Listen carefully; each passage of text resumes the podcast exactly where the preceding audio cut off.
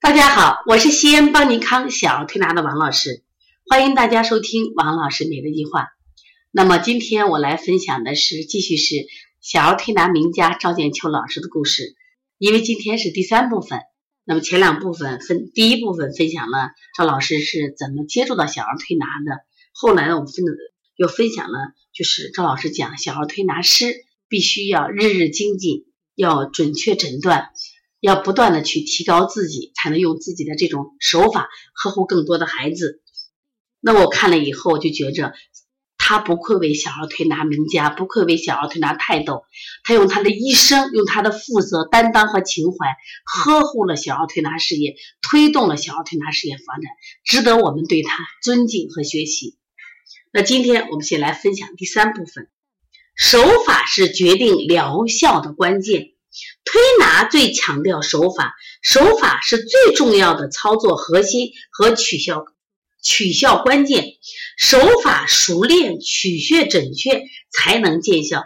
正确的手法是讲究持久、深透、有力、轻而不浮、快而不乱，达到一旦临症即处于外，巧生于内，手随心转。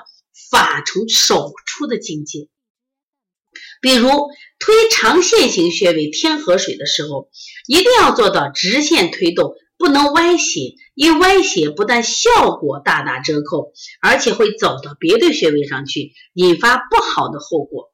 也就是小儿推拿广义中所说的“凡推法必似线形，勿得斜曲，恐动别经而招患也。”推拿是指尖上的艺术，小儿推拿与成人推拿又有区别。它不太需要使太大力，小儿脏腑娇嫩，行气未充，所以更要手法轻柔，但要平稳扎实，作用深透。为达到手法要求，现在我还会给学生手把手教手法，对每个细节都不放过。最常见的两个基本要求，第一是轻柔而有渗透力。第二是着实深透，如揉法手指吸附在穴位上，推法做长线型穴位不可漂浮。初学者往往做不到两者兼得，兼得，要么为了追求渗透力而推用力过重，要么为了追求轻柔达不到渗透的效果。要想做到紧贴穴位，轻而不浮。更是只能手把手教，才能体会，才能感受手指上的力要如何均衡分布，才能达到吸附的效果。这是指下的触感和体会，不能言传。所以，不光是初学者，很多从业多年的人，也常会因为细节把握不够，造成临床上差之毫厘，失之千里。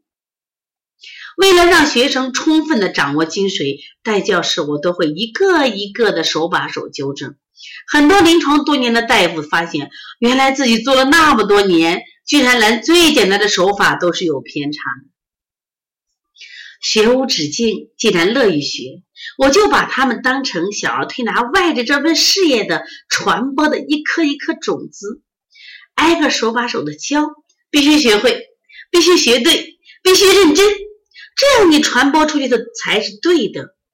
传承创新，首先是传承，把正宗溯源的思想和技法传承下来，然后才是发扬。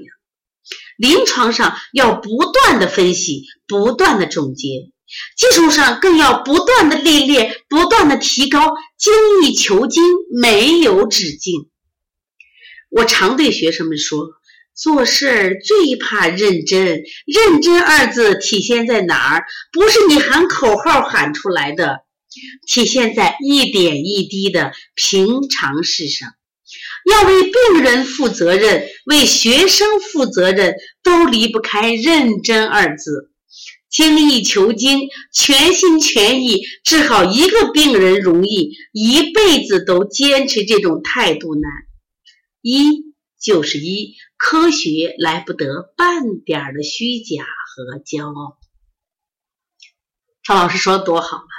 赵老师之所以能做好，赵老师之所以能把小儿推拿事业当做一份什么爱，能坚持这么多年，他就靠着这种精益求精、全心全意、认真二字。我们把它学会吧，我们把这认知二字继承下来吧。我想小儿推拿会有更大的发展，有更多的人去认知它。下面的故事继续分享。